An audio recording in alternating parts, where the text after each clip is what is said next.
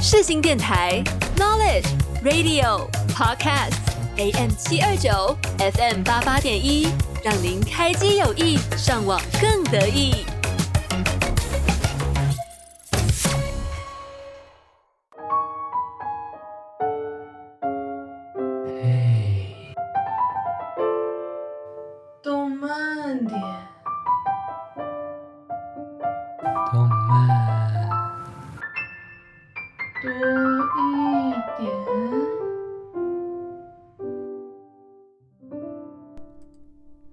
世新电台 AM 七二九 FM 八八点一，嘿，嘿动漫点，我是关将。我是阿月，哎、我们两个认识了整整十三年，终于要合作了哦。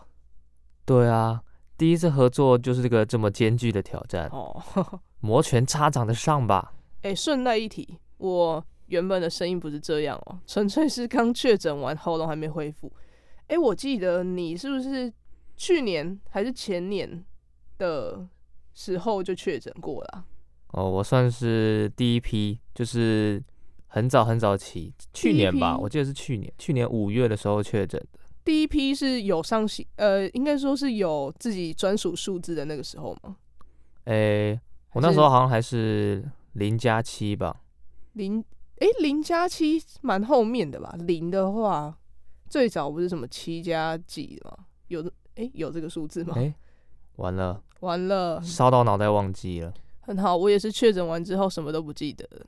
好，至少记得要来录音呐、啊。没事，上个礼拜还在水深火热，他在确诊，然后我，一回台南，然后就肠胃炎、发高烧，而且还烧到四十几度。然后还塞不出来，你是 对，然后一开始还以为就是一般的感冒，结果没想到是肠胃炎，还害我跑了两次。我前几天才跟他说，听众会不会觉得第一集和第二集的主持人是不一样的人？对我完全没有办法反驳他。我这边只能祝你早日康复啊！哦，您人真好。哎，对，不知道听众朋友会不会好奇啊？但是还是跟大家分享一下我们两个的孽缘好了。我们一路从国小同班到国中啊，然后高中又读不同的学校，所以短暂失联了一小阵子。我觉得那应该算非常长期的失联吧。三年我们是不是都没有什么联络啊？有诶，有吗？好像真的没有诶。好就可能偶尔有那个吧，讯息吧，讯息联络，但是没有没有约出来见面，是真的，没有，我们的友情就是如此脆弱。无法反驳啊。好啊，没关系啊，反正我们大学又莫名其妙同校啊。哎，你是不是跟踪狂啊？哎，等等，我要跟听众澄清一下，怎样？我是学车就上世新的哦。好好，我好，我是只考仔，我才是跟踪狂。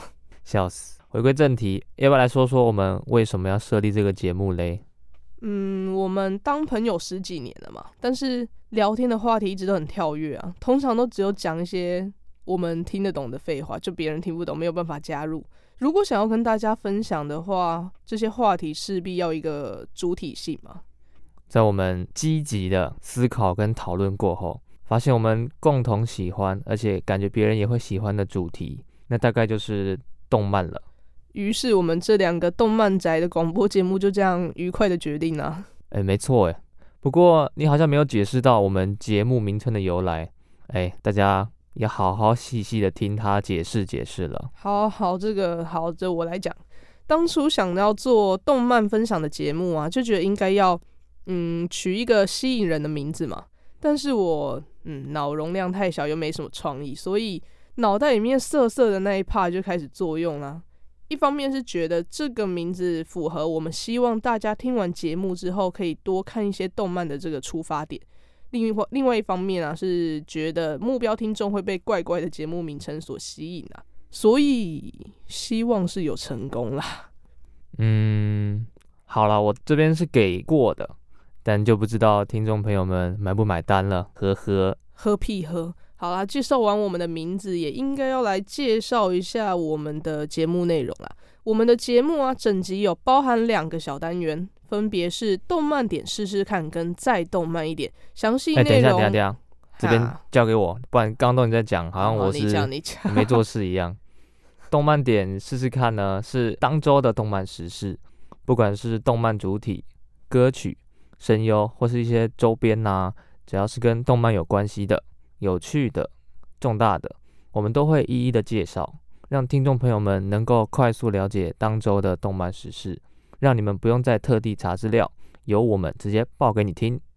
而再动漫一点，则是希望我们每一周会挑选一个主题，再由那个主题下去找相对应的动漫来去做介绍，希望能帮助大家在挑选片单又或是片荒的时候，让我们来介绍给你不一样口味的动漫，也让动漫的萌新们有我们为你们精挑细选的片单可以做参考哦。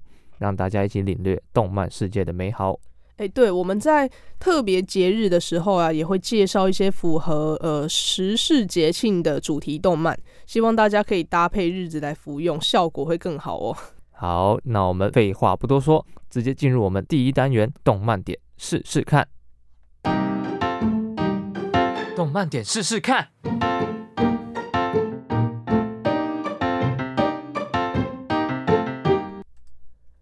本周动漫宅事，《出租女友》官方公开了将在七月开播的第三季的最新预告 PV。《出租女友》的剧情呢、啊，是描述了大学生木之下和也，因为被交往一个月的女友给甩了，就赌气开始使用了出租女友的服务，跟他的一日女友水原千鹤约会。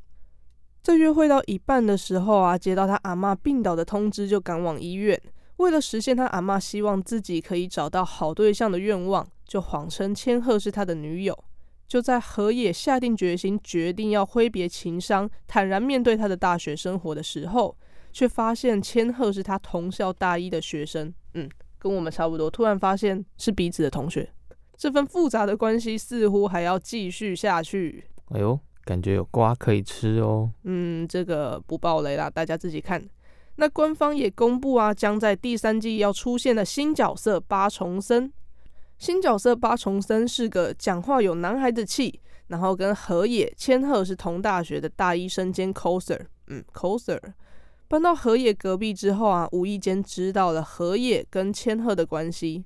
这个新角色八重森是由出演过《狂赌之渊》里面的优雅美的秦泽优这个声优来担任。哎呦，《狂赌之渊》哦。哦，《狂赌之渊》另外是非常推的一部作品。的，我们之后会详细再找一个篇章来详细为大家介绍这部神作啊。而我本人最期待的《咒术回战》第二季也预计于七月六日开播啦。由日本漫画家借鉴下下于二零一八年起在漫画杂志周刊少年 Jump 连载的作品，后来改编为动画版。由 MAPA 公司制作，二零二零年十月到二零二一年三月期间共播映二十四集。创新的世界观、深刻的人物描写，加上人气角色五条悟，也就是大家所熟知的五条老师的加持，以及剧场版《咒术回战零》的好表现，让这部作品的人气持续上涨，有望成为七月的霸权之一。今年的七月有非常多的竞争哦，我不晓得他到底能不能成为领头羊哦。撑住啊，五条老师！为了让大家更好的衔接第二季的剧情，在这边帮大家科普一下《咒术回战》的剧情大纲。哇，太贴心了吧！欸、当然，暖男一枚，拜托。哦，是哦。好了好了，《咒术回战》故事描述人们产生负面情绪会变成危害人类的咒灵。而日本的东京和京都则各设有一间咒术高等专门学校，负责培育和咒灵战斗或是拔除咒灵的咒术师。主角虎杖悠人在因缘际会之下吞下了诅咒的手指，变成诅咒之王两面宿傩的容器，被咒术界视为危险人物，一度被判处死刑。但在最强咒术师五条悟的担保之下，成为了咒术高专的学生，与同学和学长们一起学习咒术，并与咒灵战斗。哦，对了。你有没有看过这一部啊？我们我们之前一起去看剧场版的，你问这什么问题啊？啊，对吼，还跑去 IMAX 厅看。我就是这样被你拐去花很多钱，然后看那个好像只有音效比较好的电影。哎哎哎哎哎，尊重尊重。好，反正我们之间的感情是这么脆弱。没事啦，很有事吧？这不就是我们的关系？就是如此的，呃，貌合神离。好，二零二三年七月六日开播的动画第二季，将深刻琢磨五条悟跟夏油杰互为挚友的这段回忆。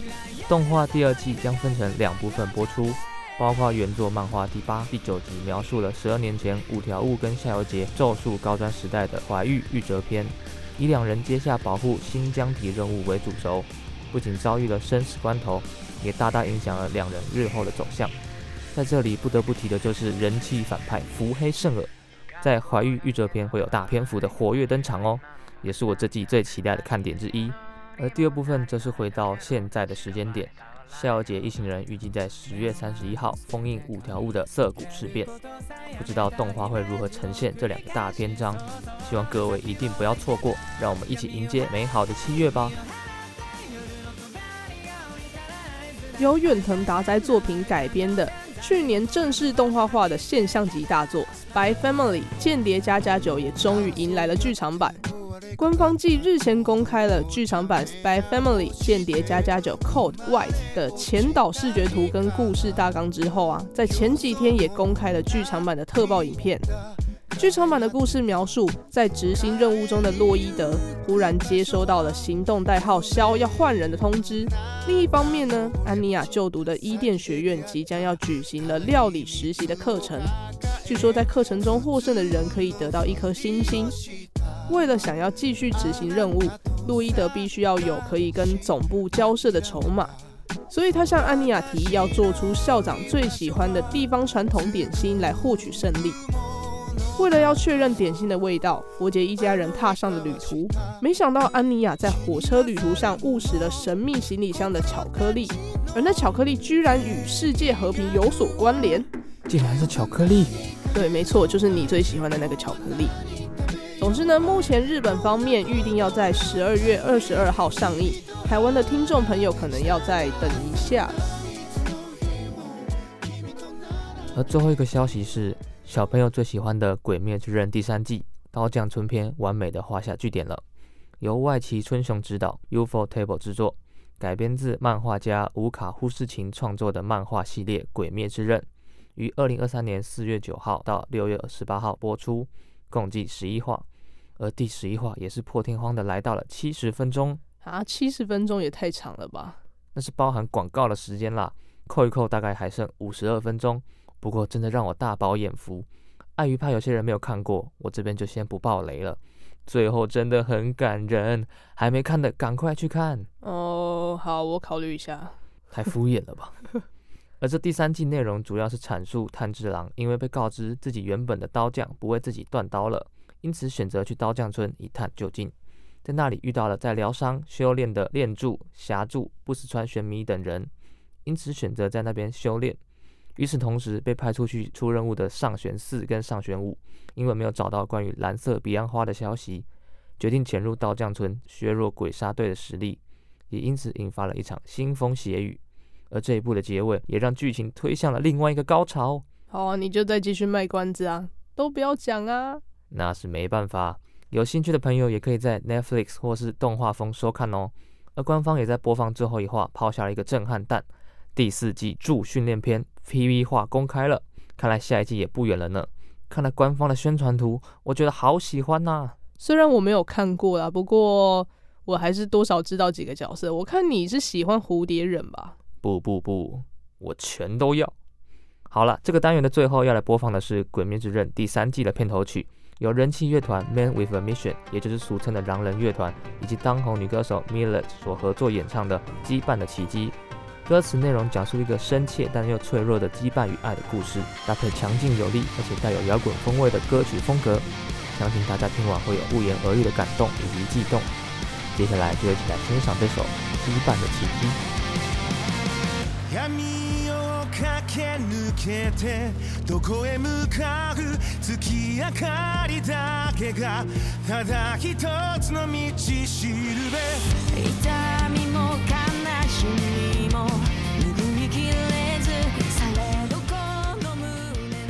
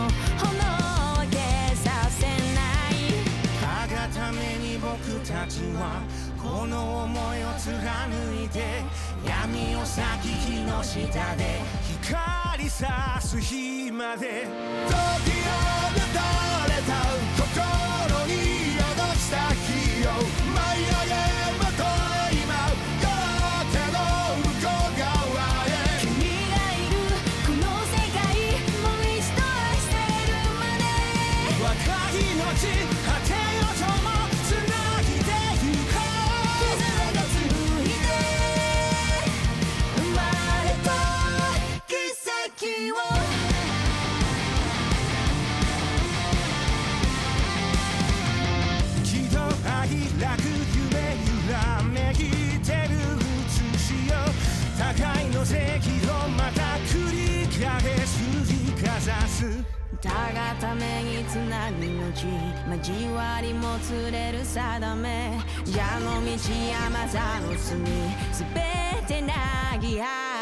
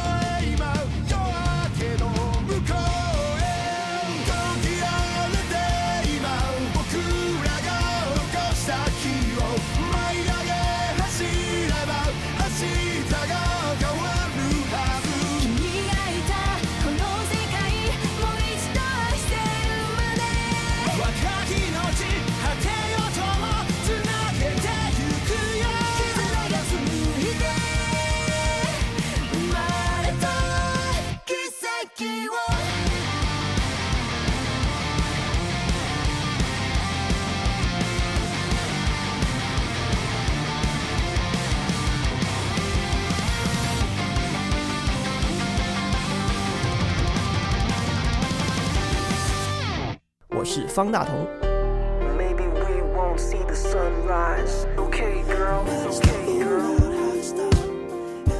广播世界魅力无限，世新电台带你体验。你现在收听的是世新广播电台，AM 七二九，FM 八八点一。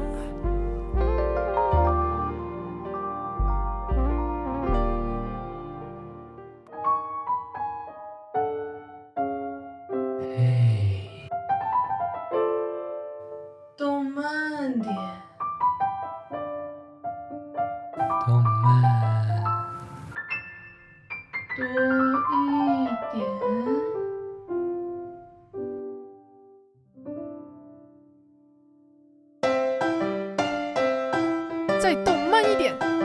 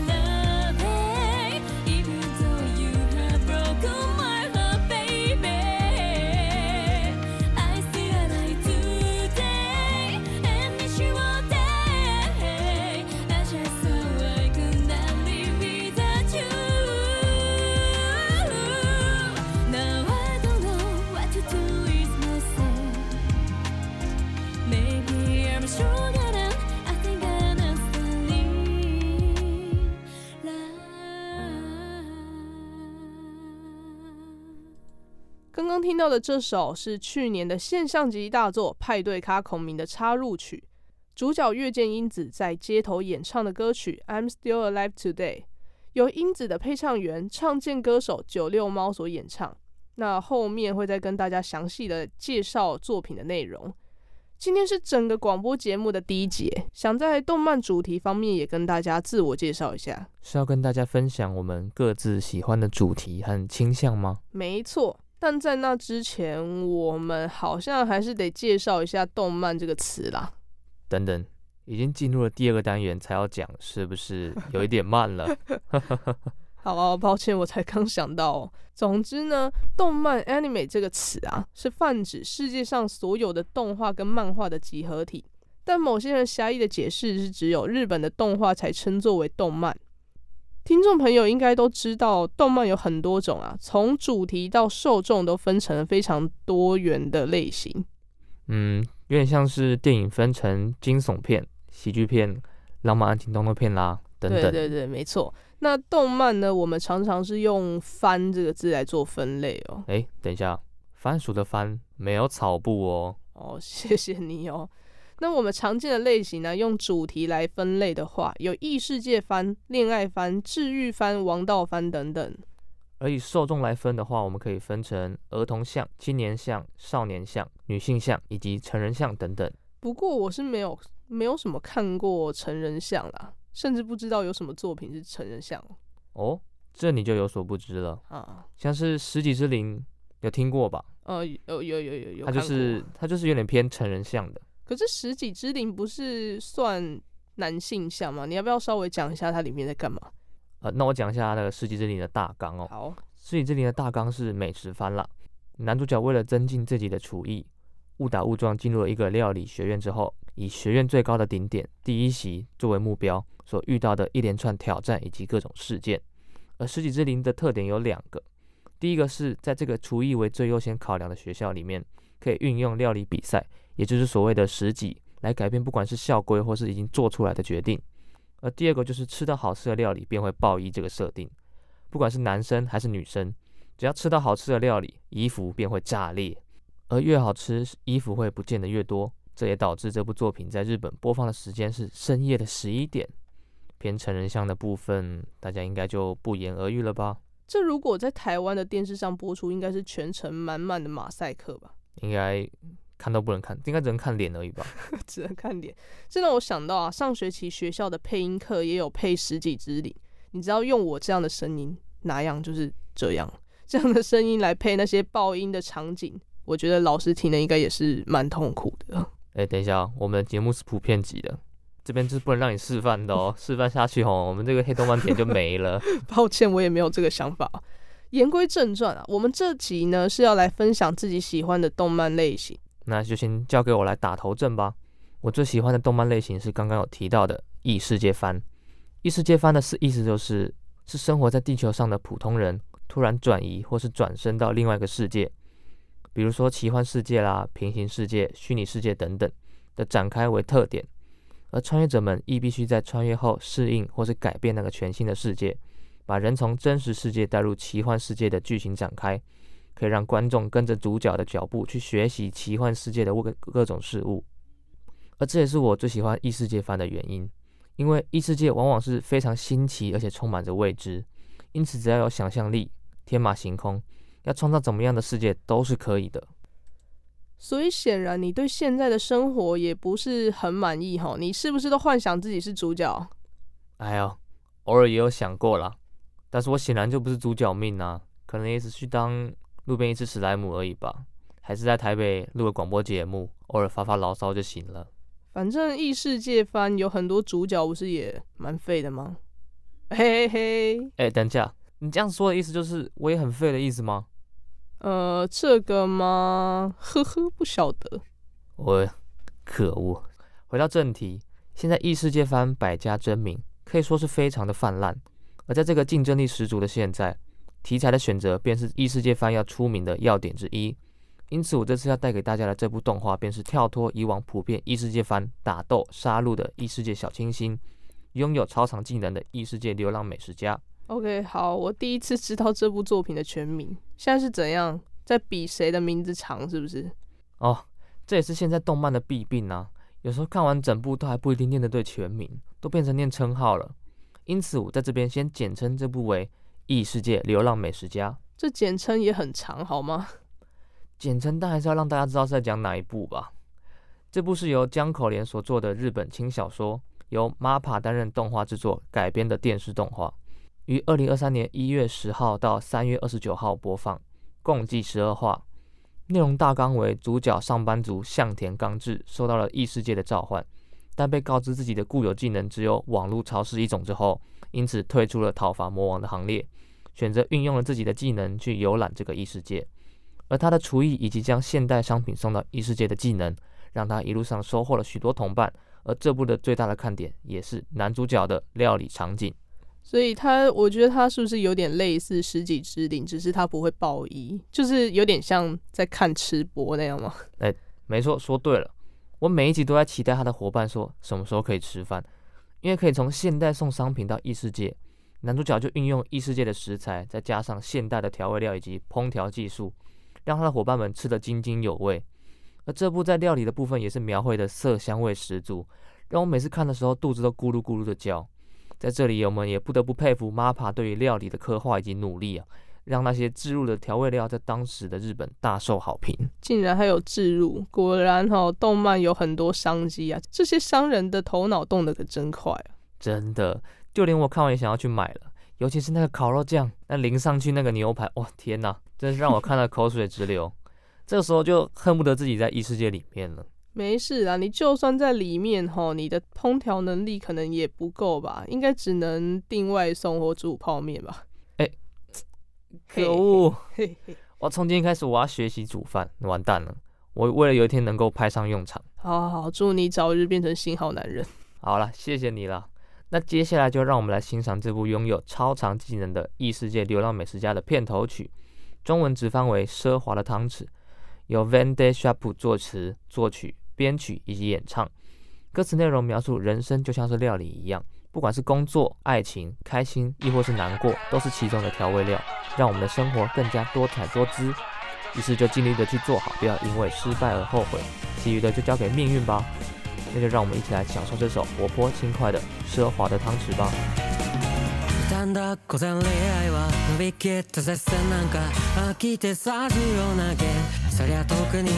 巡り巡ってあなたのために救うああ救いにでもなれたら いいてごちそうじゃないのにフォンから作るソースじゃないのにちょっとばっかなぜって処水全物ね。色鲜やかなサラダボウルに好き嫌いも笑って试し案外好きになってるんじゃん。虹色の天気の日には热い云を咲いてくような风を见てみたい魔法を见て见えたい。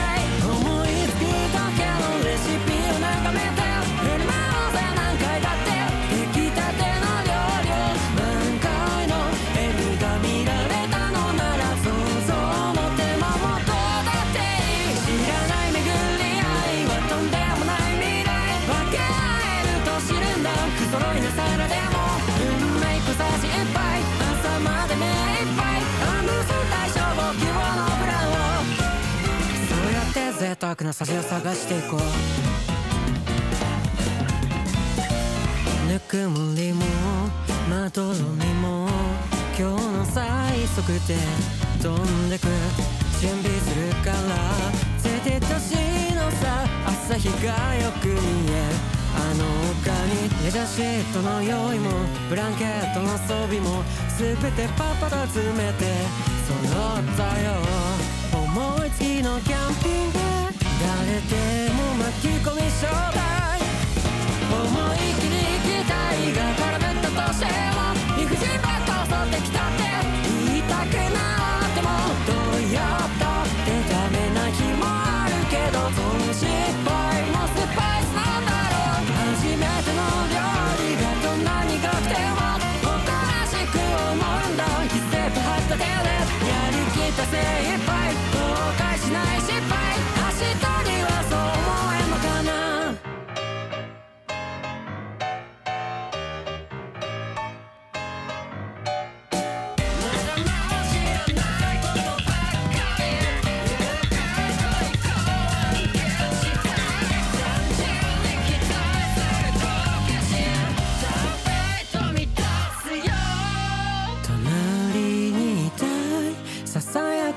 気持ちめて少し怯えている不安な夜は。弱い心照らし出すような星を见てみたい。魔法を见てみたい。思いつきだけのレシピを眺めて。振り回せ何回だって出来たての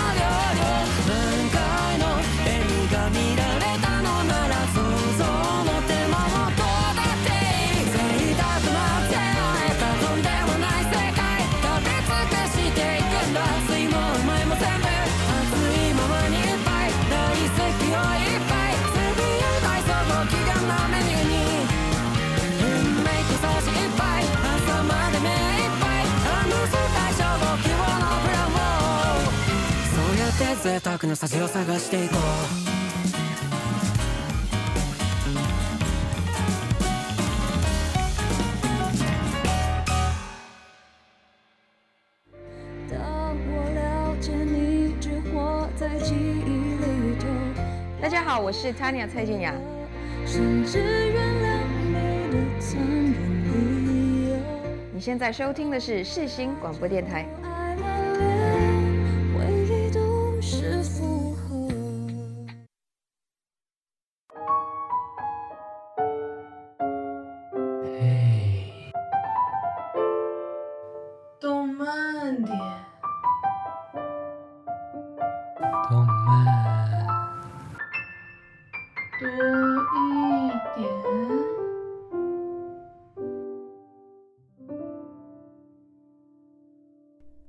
关将我呢喜欢的类型呢、啊，跟阿月完全可以说是背道而驰呢。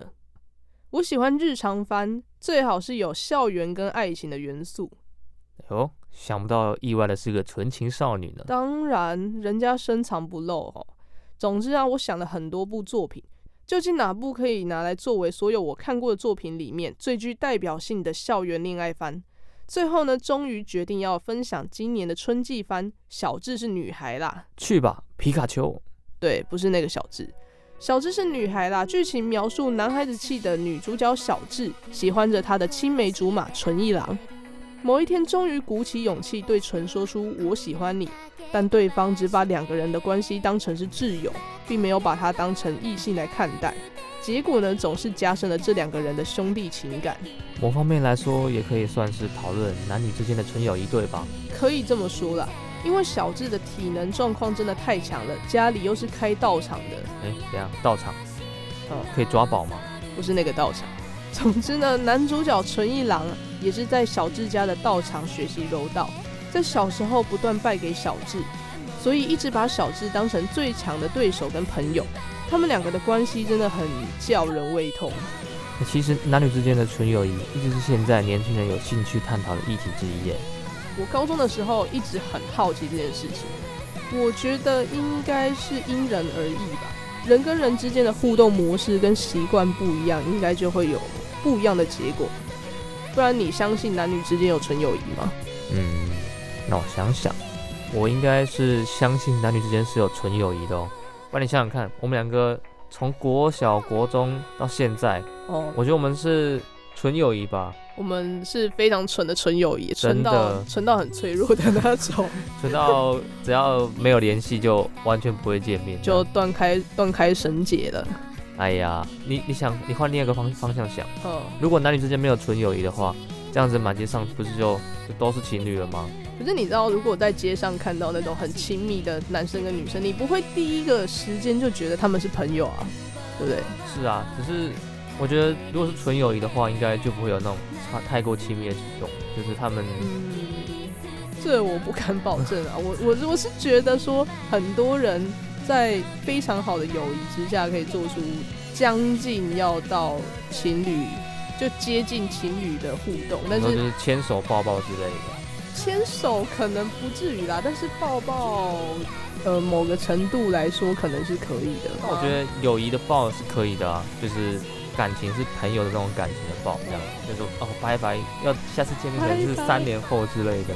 比如，比如说，我们国中毕业，然后三年不会见面的那个状况，就抱一下这样。那我觉得，我觉得那个抱也不会，我觉得不会让双双方误会，就是哦。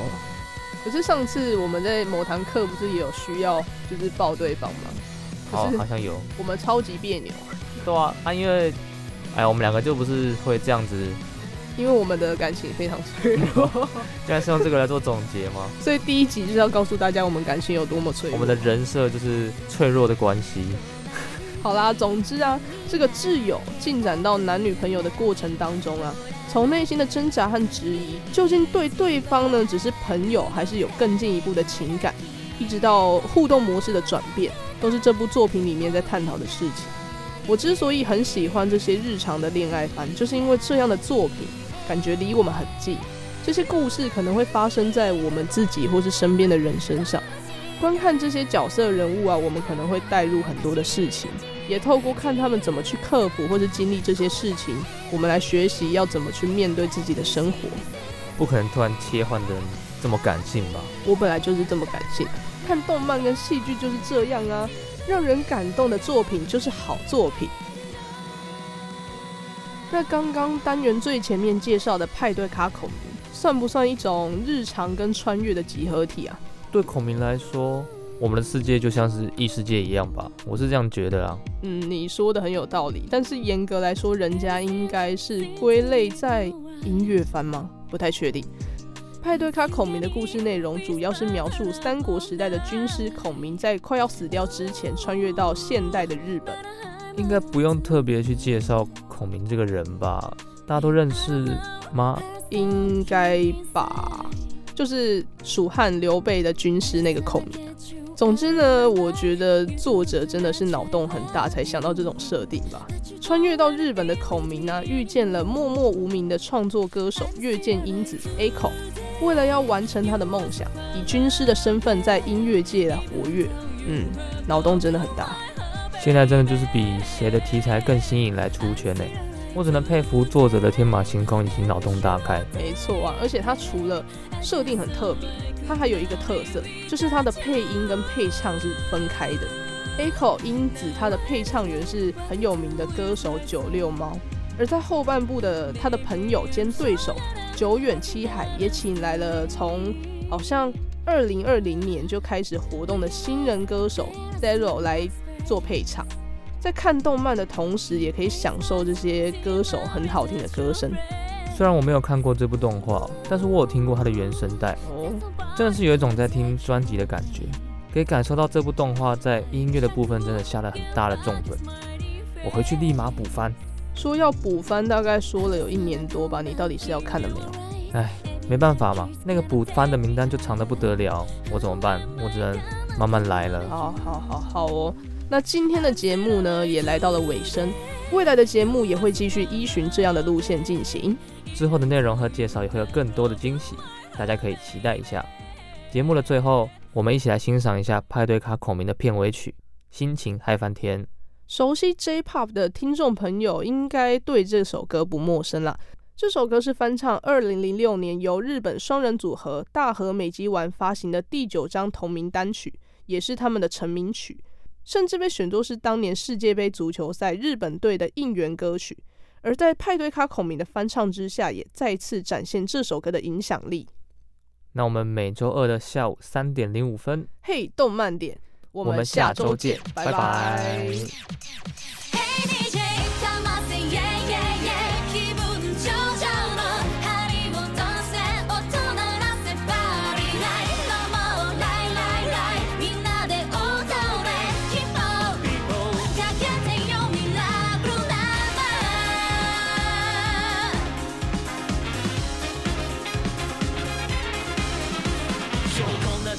胜ち合うミュージック 探したくて回す地球仪食らつく不安定性がそれだけのバランス重視。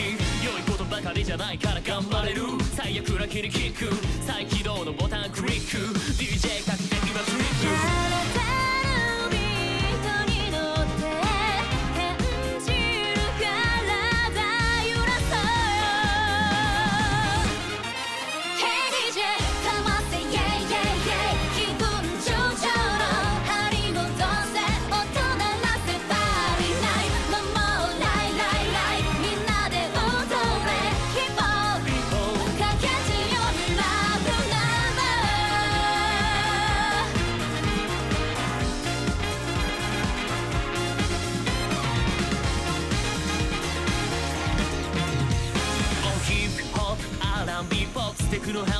ヒップホップオリジナル探すキーポイントそれぞれの色重ね合わせレインボー君に聞かせたがため苦しむ挙句の果て十字固め今を楽しみたいんだね。Let's keep hope you you you